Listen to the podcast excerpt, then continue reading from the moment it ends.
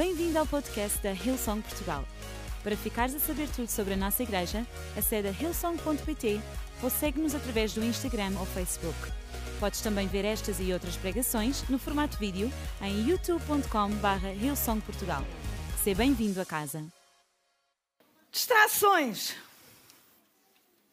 Não sei se alguém vive com alguém que é um distraído, ah, mas eu conheço algumas pessoas que são distraídas por natureza. Eu lembro-me que tinha um professor no Instituto Bíblico onde eu estudei, que era o pastor Carl Gibbs, ele era muito engraçado, porque ele, era, ele é uma inteligência brutal, ah, mas ele era muito distraído. Eu lembro-me que às vezes nós começávamos, as aulas começavam logo de manhã, que era quando o senhor também acordava, então íamos para as aulas, o professor Carlos Gibbs sentava-se na cadeira, ah, ou sentava-se em cima da secretária, e nós começávamos a olhar para os pés dele. Então tinha uma meia de uma cor, um sapato de outra, nacionalidade não tinha nada a ver com aquilo. E às tantas e havia alturas em que todos nós estávamos a rir, a rir, e ele perguntava: Mas vocês estão a rir porquê? E nós começávamos a apontar para os pés dele. Então, tudo trocado. Mas lá em casa eu também tenho um distraído. E eu perguntei-lhe se eu podia falar disto. Porque vocês depois acusam-me sempre de favoritismo. Então, eu tenho um marido, não é nada distraído. No outro dia nós comemos muita salada e foi engraçado, porque eu estava à procura da tenaz da salada. E procurei, voltei a procurar e tornei a procurar e nada, não encontrei assim, bem, se calhar perdeu-se, ou se calhar estava estragado e o meu marido deitou fora. Às tantas, quando eu vou abrir o caixote do lixo para deitar o lixo da refeição, lá estava a tenaz, assim penduradinha no alto do lixo. Lindo! Então todos nós já tivemos momentos de distração, certo? Eu lembro que uma vez também fui ao teatro e nós chegámos muito em cima da hora e arrumámos o carro, estacionámos, fomos para o teatro. Quando saímos do teatro, andámos duas horas e meia à procura do carro. Não tínhamos a mínima noção onde é que nós tínhamos deixado o carro. Duas horas e meia à procura do carro, mas encontramos o carro. Então, todos nós somos pessoas que têm distrações, certo? Passamos por distrações. Às vezes distraímos-nos. Sabem, este tempo que nós estamos a viver, como mundo, como sociedade, é um tempo em que é muito, uh, como é que eu usei dizer, dá muito aso a distrações. Devido a tudo o que nós estamos a passar, nós às vezes distraímos-nos em não vir à igreja e se você está lá em casa, esta é uma boa oportunidade para parar com a distração e voltar à casa de Deus. Distraímos-nos em nós ficarmos ofendidos com alguma coisa que nos fazem. Distraímos-nos às vezes com as nossas necessidades. Eu não estou a dizer, e a gente já lá vai chegar, distraímos-nos com as nossas necessidades, distraímos-nos com tanta coisa que às vezes acontece na nossa vida e que muitas vezes a única coisa que estas distrações fazem na nossa vida é nos afastar do melhor que Deus tem para a nossa vida. Então hoje deixem-me que eu te diga: não te distraias, ou tenta não te distrair. Há coisas pelas quais na tua vida não vale a pena tu te distraires. Não vires à casa de Deus, não vale a pena essa distração. Nos deixarmos ofender, não vale a pena essa ofensa. Há coisas que não vale a pena nós nos distrairmos. Sabem, tal como nós, Jesus também foi afeto às distrações. E sabem, Jesus passou três grandes momentos de distração na sua vida, em que aquilo podia ter dado tudo ao contrário daquilo que nós temos escrito no Evangelho. Mas eu estou tão feliz porque, no meio das distrações, Jesus, ele passou o teste de todas elas. No meio das distrações, Jesus passou todos os testes delas. E ao longo da nossa vida, tu vais ser passar distrações. Tu vais ser tentado a escolher outros caminhos, outras opções. Mas sabes uma coisa, aquilo que a Bíblia diz e que é tão interessante, é que todos nós, inclusivamente Jesus, Jesus, ele foi tentado como tu e como eu mas com uma diferença: ele nunca pecou. Ele nunca pecou. Esta é a diferença entre Jesus e nós. Mas como tu, ouve bem, ouve bem, como tu és tentado, Jesus foi tentado. Não há diferença. Tu és tentado, ele foi tentado. Eu sou tentada, ele foi tentado também. Então, nisto, nós temos aqui uma semelhança. E vocês reparem, eu gosto tanto de um versículo em Hebreus 4,15 diz assim: Porque nós não temos um sumo sacerdote que não possa compadecer-se das nossas fraquezas. Porém, um que, como nós, em tudo, reparem bem este absoluto, em tudo. Cidália, estás a falar naquilo que eu estou a pensar? Estou. É aquilo que a Bíblia diz em tudo. Estás mesmo a pensar? Estou. É o que aqui está. Em tudo, ele foi tentado, mas sem pecar. Em tudo, ele foi tentado, mas sem pecar. E olhem bem, este versículo e o outro que eu vou ler a seguir davam duas pregações extraordinárias. Diz: um sumo sacerdote era aquele, quem não está muito familiarizado com a Bíblia, era a única pessoa que podia entrar no lugar santíssimo no Velho Testamento. Era ele que ia espiar os pecados, era ele que tinha essa oportunidade. E reparem, diz assim: não temos um sumo sacerdote que não possa compadecer-se das nossas fraquezas. E deixem-me que eu te diga uma coisa: embora ele nunca cedeu à tentação, ele compadece das tuas fraquezas. Ele era o único que podia te ridicularizar, ele era o único que podia acusar, ele era o único que podia dizer: Não, não, olha, eu passei, eu venci, olha, isto é canjo, olha, não. Ele é o único que podia fazer isso. E ainda sendo o único, ele não faz. Ele compadece das tuas fraquezas. Ouve-me bem. Ele compadece das tuas fraquezas hoje. Cidália, mesmo daquela que eu tenho vergonha de falar, sim, dessa fraqueza. Mesmo daquela que eu nem ouso dizer a ninguém, sim, dessa fraqueza. Ele compadece das tuas fraquezas. Ele não diz, não, eu, eu sou Deus. Não, então, eu sei que é possível passar e não pecar. Não, esse não é o coração do nosso Deus. Ele compadece. Ele estende a sua mão. Ele diz: Olha, anda, anda. Eu sei o que é isso. Eu sei o que. Olha, eu não estou a falar de cor. Eu não estou a falar daquilo que alguém me ouviu dizer. Que eu ouvi alguém dizer.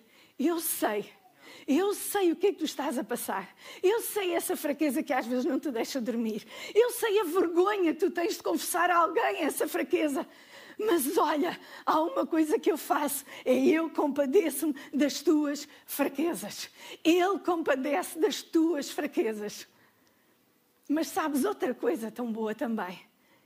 É que Ele compadece das tuas fraquezas mas Ele tem o poder suficiente para te tirar delas e para te resgatar delas. Ele compadece, mas Ele tem o poder para te resgatar das tuas fraquezas. Este é o nosso sumo sacerdote. E por isso, reparem bem, Hebreus a seguir diz assim: Ele não é um simples homem que não possa compreender as nossas fraquezas, pelo contrário, ele passou por todas as mesmas provas que nós, mas sem ter pecado. E depois aquilo que vem a seguir parece quase uma contradição.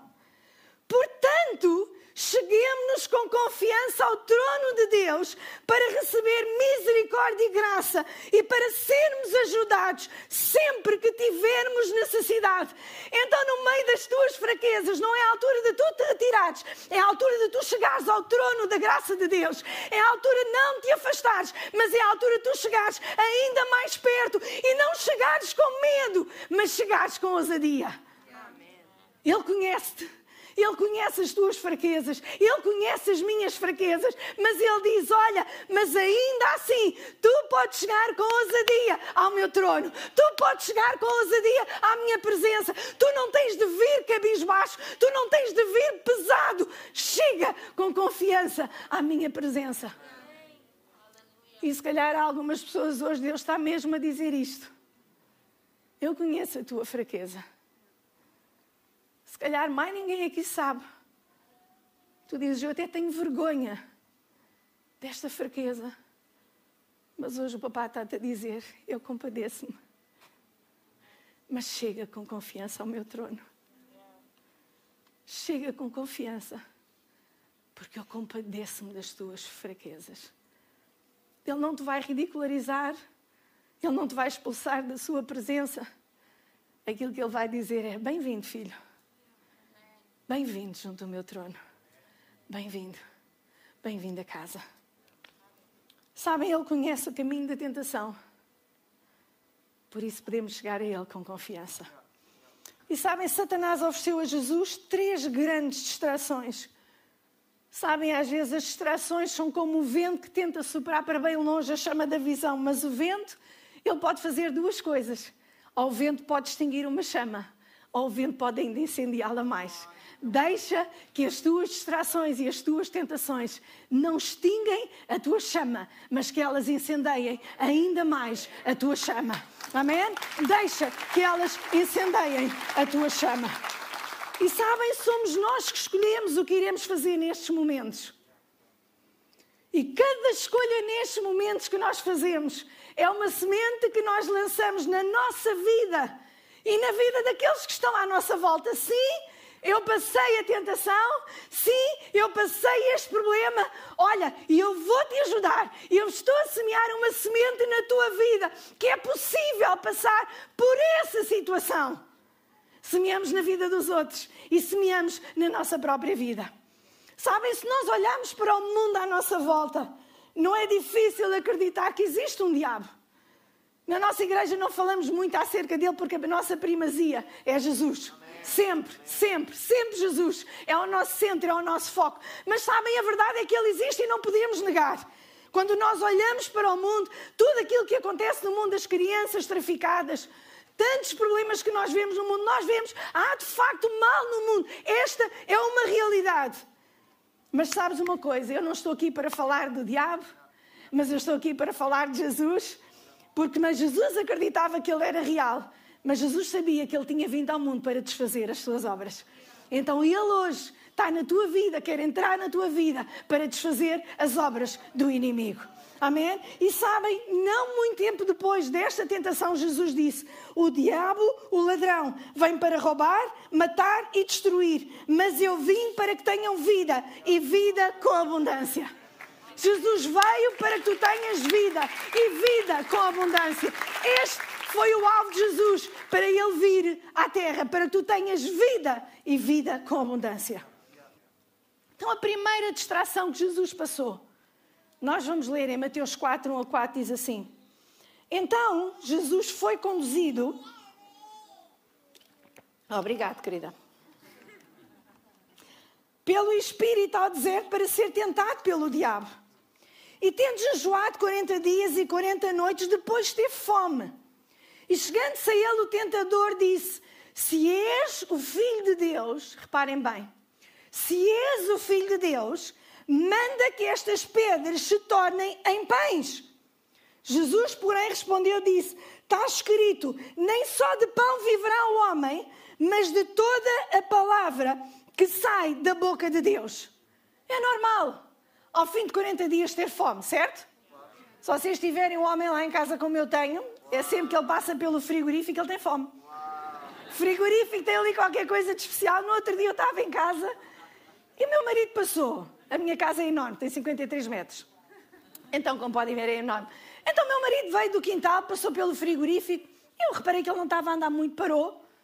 E eu disse, mas que raio, continuou. Depois foi ao quarto, desceu, voltou a passar pela zona da cozinha, parou.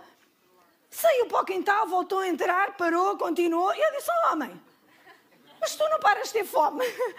Assim, pá, mas é normal, Jesus ao final de 40 dias, é normal Jesus ter fome, certo? Ao final de 40 dias, qualquer um de nós que aqui estivesse sem comer durante 40 dias tinha fome. E isto era normal. Sabem, deixem-me que eu vos dê dois factos acerca da tentação. Isto hoje é pregação e amanhã ensino, pode ser? Obrigado. A tentação, ela foca sempre no ponto mais fraco do momento que tu estás a viver.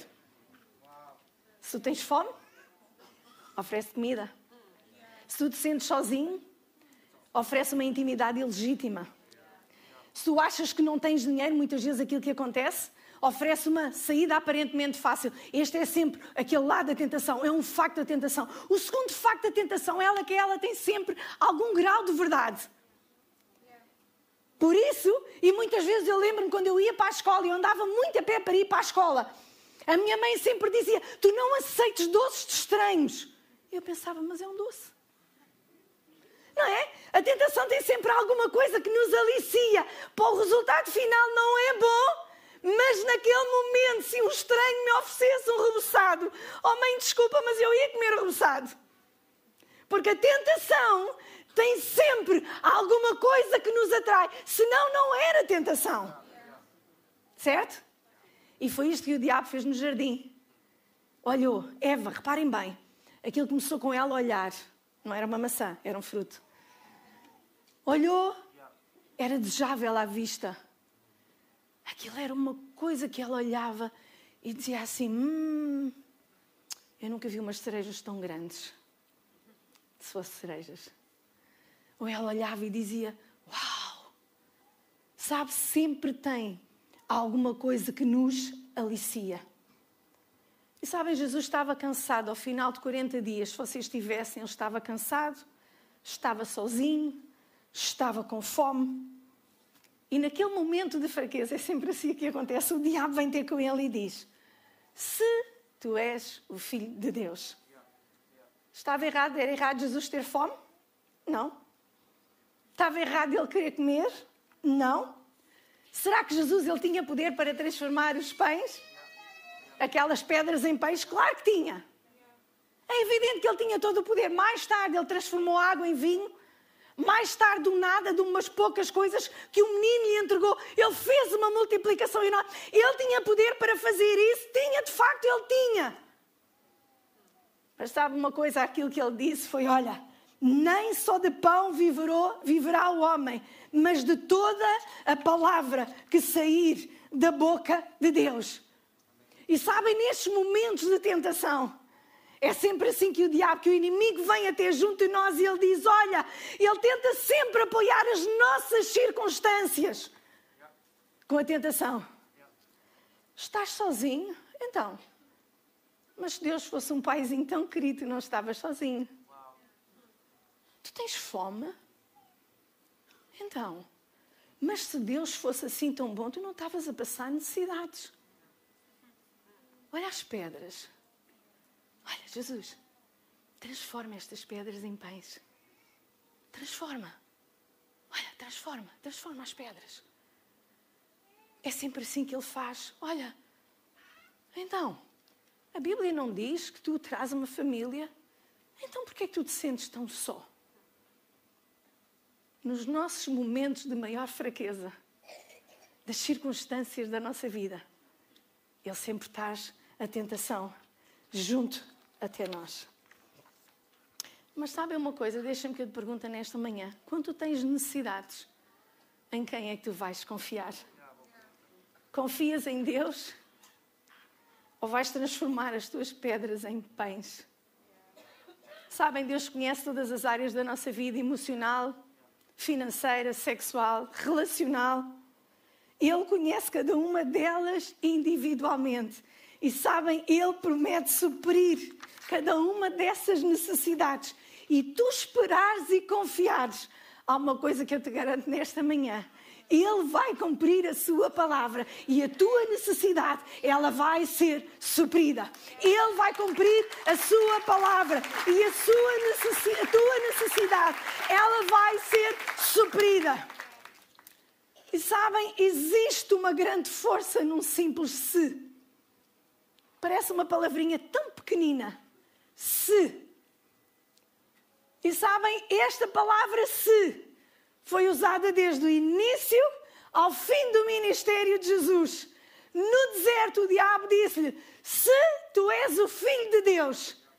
Já na cruz, alguém lhe disse: Se tu és o filho de Deus. No início e no fim. E sabem, os seus do diabo sempre vão lançar dúvidas, desconfianças sobre o cuidado e a provisão de Deus na nossa vida.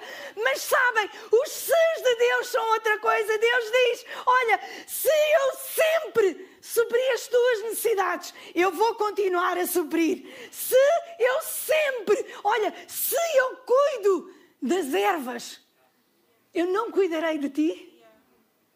Se Deus lança, se tiveres fé como um grão de mostarda, tu vais dizer a este monte: se tu creres, verás a glória de Deus. Então deixa-me que eu te pergunte nesta manhã: a quais ses tu estás a dar ouvidos à tua voz? Aos ses de desconfiança e medo, ou aos ses carregados da confiança e da esperança que Deus te dá? Quais sims, quais ses tu estás a dar voz? Quais ses? Se tu és o filho de Deus, não há dúvida. Se eu fosse, isto não me tinha acontecido. Se eu fosse, isto não tinha passado por mim. Se eu fosse, eu não estava a passar por esta circunstância. Se ele fosse meu pai, eu não estava no desemprego. Se eu fosse, se ele fosse, Deus cuidasse de facto de mim, eu não estava a passar por um divórcio. Se Deus de facto cuidasse da minha vida, eu não tinha um filho na droga. Se, se, se, se. Mas Deus diz: se eu visto a erva do campo, quanto mais eu não cuidarei de ti. Se tu quereres, tu vais ver a minha glória na tua vida e na vida da tua família. Estes são os sis de Deus. Os sis que inspiram confiança. Confiança no nosso paizinho que cuida da nossa vida. Eu estou tão contente porque Jesus, ele passou este teste. O segundo teste, vamos. Ai meu Deus.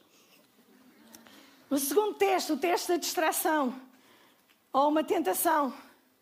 Então diz assim, em Mateus 4, 5 a 7, diz assim: Então o diabo transportou à cidade santa e colocou-se sobre o pináculo do templo e disse-lhe: Se tu és o filho de Deus, lança-te aqui abaixo, porque está escrito: Aos seus anjos dará ordens a teu respeito e tomar-te-ão nas mãos para que nunca tropeces em pedra alguma. Disse-lhe Jesus: também está escrito: não tentarás o Senhor teu Deus. Então é interessante aqui a diferença. Na primeira ele diz: Olha, na primeira tentação ele diz: Deus não vai cuidar de ti. Na segunda tentação ele diz: Olha, não, não, Deus vai cuidar de ti. Porque aos seus anjos ele vai dar ordens a teu respeito. Então Deus vai. Na primeira era, não, não, não, olha, tu tens uma necessidade e Deus não cuida. Na segunda ele diz, não, não, não, olha, tu podes te mandar porque Deus vai cuidar. Os teus anjos, Ele vai mandar anjos para cuidar em ti. Imagine o que seria Jesus. Então hoje com os TikToks e o Instagram e o Facebooks e tudo isto, imagine o que era Jesus, ó nosso pastor, em um domingo ali no alto da Lispolis, mandar-se lá de cima e todos nós a tirar fotos e todos nós a fazermos uma ligação direta. Isto ia ser um filme. Ia dizer uma coisa, não posso. Diz, pastor. Em muitas visualizações, é verdade. Oh, oh, eu ia dizer uma coisa, mas não posso. não posso. É uma conversa entre mim e ele, fica só entre nós. Imaginem a imprensa, tudo aquilo que eles iriam fazer. Iria ser entrevistado pelos maiores canais de televisão na altura. Jesus iria aparecer nos Instagrams de toda a gente que estava presente. Aquilo ia, ser, ia ter milhares de visualizações, milhões, bilhões de visualizações em todo o mundo. De facto, também havia alguma substância nesta tentação. Sabem, se ele andou sobre as águas, será que ele não se podia ter mandado do alto do templo? Claro que sim. Ele não teria nenhum problema. Se ele andou sobre as águas para ele voar, digo eu, era completamente indiferente, porque ele era Deus. Não havia diferença nenhuma, ele era Deus. Ele poderia fazer isso. Mas sabem, o plano de Deus é que Jesus viesse à terra e recebesse glória por morrer numa cruz e não saltar de um edifício. Um é show off e o outro é sacrifício. Um é, é espetacular, o outro é sacrificial. E deixem-me que eu te diga uma coisa: o tamanho da tua multidão hoje não influencia o tamanho da nossa influência amanhã. E malta mais nova, deixem-me que eu vos diga uma coisa. Tanta vez nós estamos enganados com a fama, com a popularidade, com nós temos, queremos ser conhecidos, mas a Bíblia está cheia de homens e mulheres que tiveram um impacto profundo. Aliás, nós nem sequer sabemos os nomes deles. Mas está lá escrito em Hebreus que o mundo nem sequer, vejam bem a qualidade daquela gente, o mundo nem sequer era digno deles e os nomes deles não estão lá. O facto de não seres conhecido não quer dizer que tu não tenhas influência. Isto é um engano da nossa, dos nossos tempos. Tu podes não ser conhecido, mas isso não significa que tu não tenhas importância. Que grande mentira nos tem empregado. E nós vemos esta necessidade constante das selfies, de fazer autopromoção. Não vem de Deus. Jesus nunca fez isso. Aliás, se nós tivéssemos escolhido uma personagem como Jesus, ela seria tão diferente, ainda bem que não fomos nós a fazê-lo. Era show-off, mas ele viveu uma vida sacrificial. Sabem, esta casa e tudo aquilo que vocês veem não é construída apenas por nós estamos aqui em cima do palco. Nós somos apenas uns como vocês. Há tanta gente nesta casa que é desconhecida.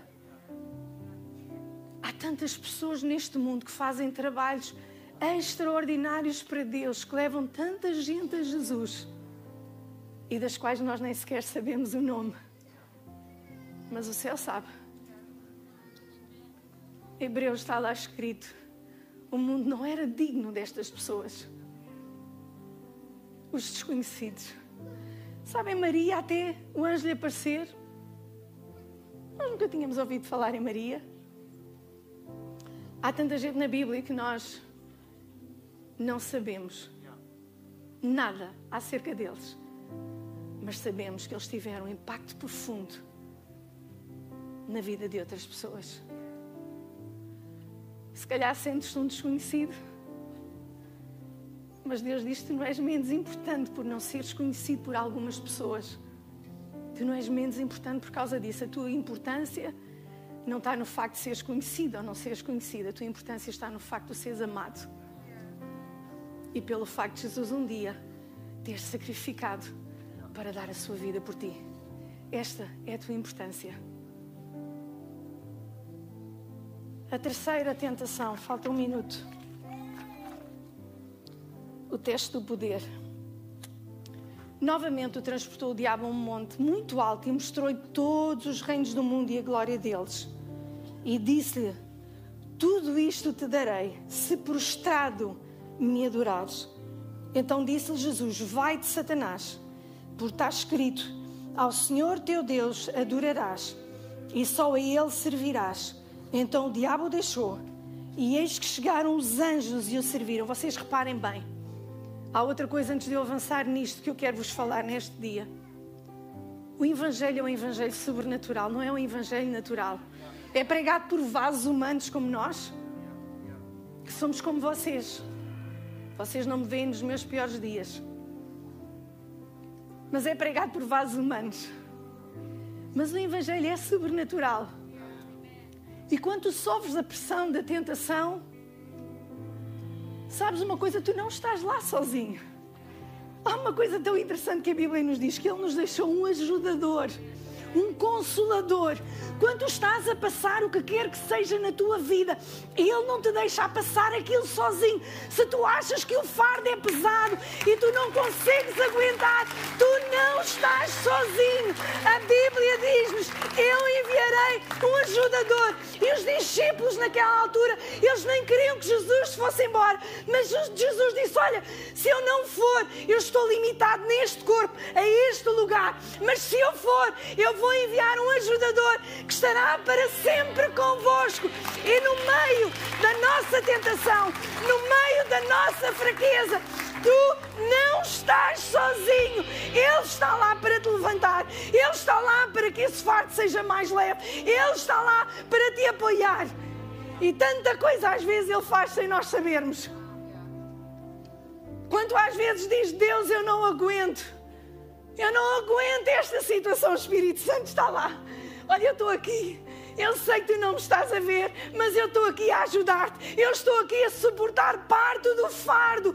A única coisa que tu tens de pedir é: Espírito Santo, ajuda-me. Ajuda-me, Deus. Ajuda-me, Senhor. Isto é um fardo tão pesado de eu levar. Eu sei de uma coisa. E é interessante que diz que os anjos o serviram. A Bíblia nos diz que nós temos anjos que ministram a nossa vida. Nós temos o Espírito, reparem bem, isto é tão profundo. Temos um Jesus que ainda hoje intercede por nós. Temos um Espírito que é o nosso ajudador. E temos anjos enviados por Deus para nos servirem a nós. Digam lá que isto não é fantástico. Tu não estás sozinho. Ele levanta o peso juntamente contigo. Quando tu dizes, Deus, eu não aguento mais. Eu não aguento mais esta situação. Ele está lá a agarrar o peso contigo.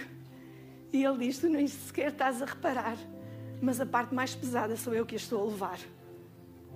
Porque eu nunca te deixarei sozinho. Teste do poder.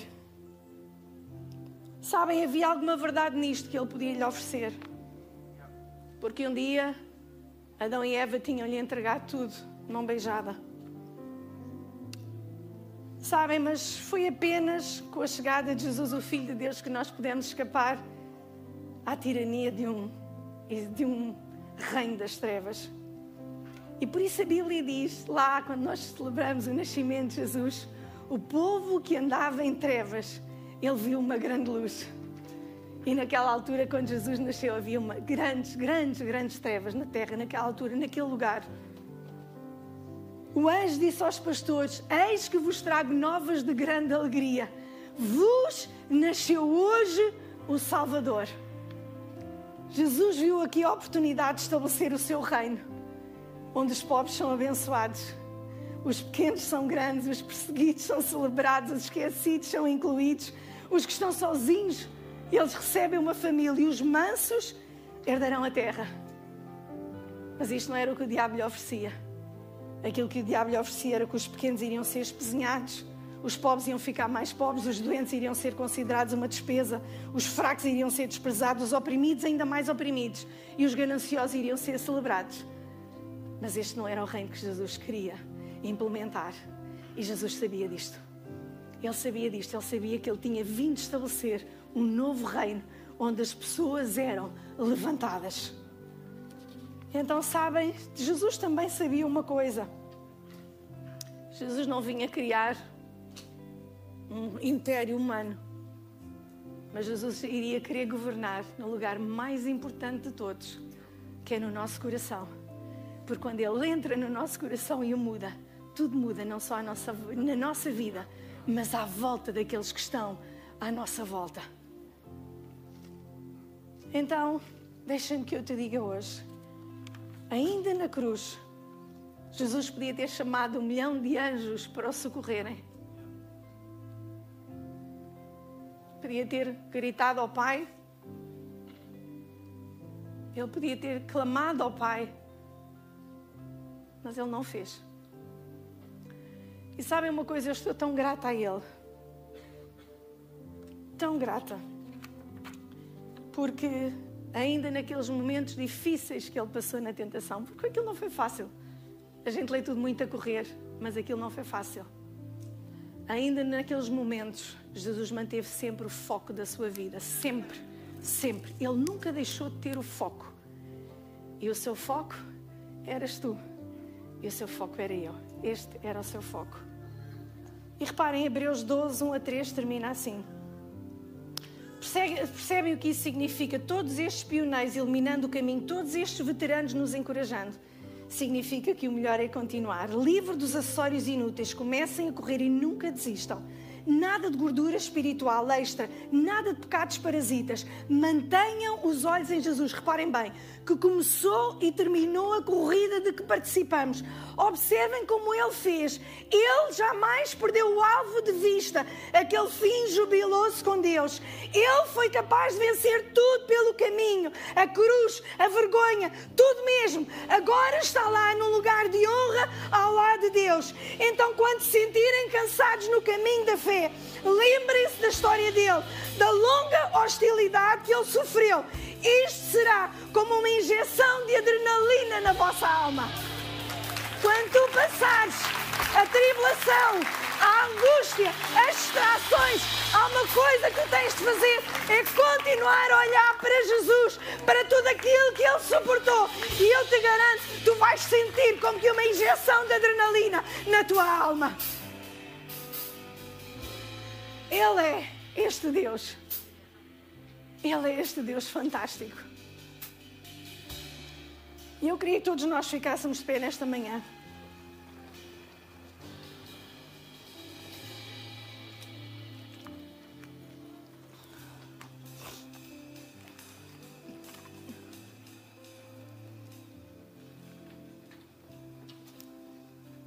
Sabem, se calhar alguns de vocês é a primeira vez que estão na casa de Deus.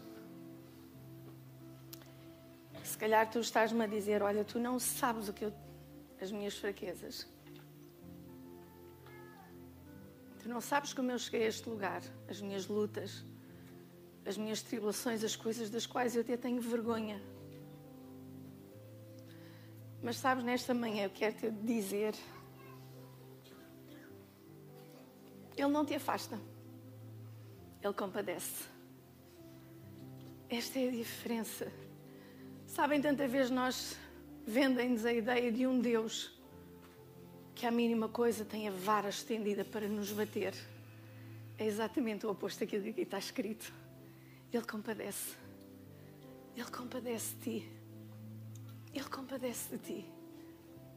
Ele compadece das tuas fraquezas. E ainda assim ele te faz um convite. Ele não diz, ah, olha, eu, ah, eu passei tudo isso e é possível passar e não fazer, não. Ainda assim ele abre as suas mãos e te chama a ti para ter junto a sua presença, ao seu trono, abrindo os braços e dizendo, bem-vindo, filho. Bem-vindo. Bem-vindo a casa. E hoje eu queria te fazer um convite. Enquanto todos nós, como igreja, temos os nossos olhos fechados. Ele hoje faz-te um convite, quer estejas neste momento de fraqueza ou não. Sabem, ele passou muito. E a única coisa pela qual ele passou foi por ti, que ainda não o conheces. Mas que eu acredito hoje no teu coração, tu queres dizer sim, sim a este Deus. Sim a este Jesus que passou tudo, suportou tudo por causa de mim. Eu quero dizer sim. Eu apenas quero orar contigo hoje e ninguém te vai expor, todos temos os nossos olhos fechados. Eu apenas quero fazer este convite para tu aceitares este sim de Jesus e para tu lhe dizeres sim, eu quero. Eu quero este Jesus que um dia se sacrificou, veio à terra como um bebê e que um dia morreu na cruz. Eu quero, eu quero este Jesus. Este Jesus que se compadece das minhas fraquezas, este Jesus que me abre as mãos, este Jesus que me recebe este Jesus que não me condena. Aliás, a Bíblia diz que Ele veio ao mundo não para condenar o mundo, mas para o salvar. E tu estás aqui neste lugar porque Ele quer-te junto dele. E quero te perguntar: queres tu dizer este sim a Jesus hoje? Eu vou te perguntar: podes levantar o teu braço enquanto todos nós temos os nossos olhos fechados? Quantas pessoas têm a coragem de dizer: Eu quero este Jesus? Quantas pessoas têm a coragem de dizer: eu quero, muito obrigado. Mais, há aqui mais pessoas assim. Mais pessoas têm que dizer, sim, eu quero, muito obrigado. Muito obrigado. Eu quero, eu quero este Jesus. Eu quero este Jesus que me dá vida. Eu quero este Jesus que, que dá-me força na minha fraqueza. Eu quero este Jesus. Muito obrigado. Vamos orar nesta manhã. Paizinho, obrigado por todas estas vidas, pela mudança pelo teu sacrifício. Obrigado por tu lhes dares uma vida nova em Cristo. E obrigado, Senhor, porque o teu plano é lhes dar um futuro e uma esperança. No nome de Jesus. Amém e amém.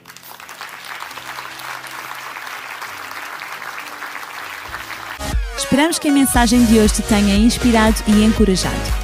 Se tomaste a decisão de seguir Jesus pela primeira vez, acede a hillsong.pt Jesus para dar o teu próximo passo. Lembramos que Podes seguir-nos no Facebook e Instagram para saber tudo o que se passa na vida da nossa igreja. O melhor ainda está por vir.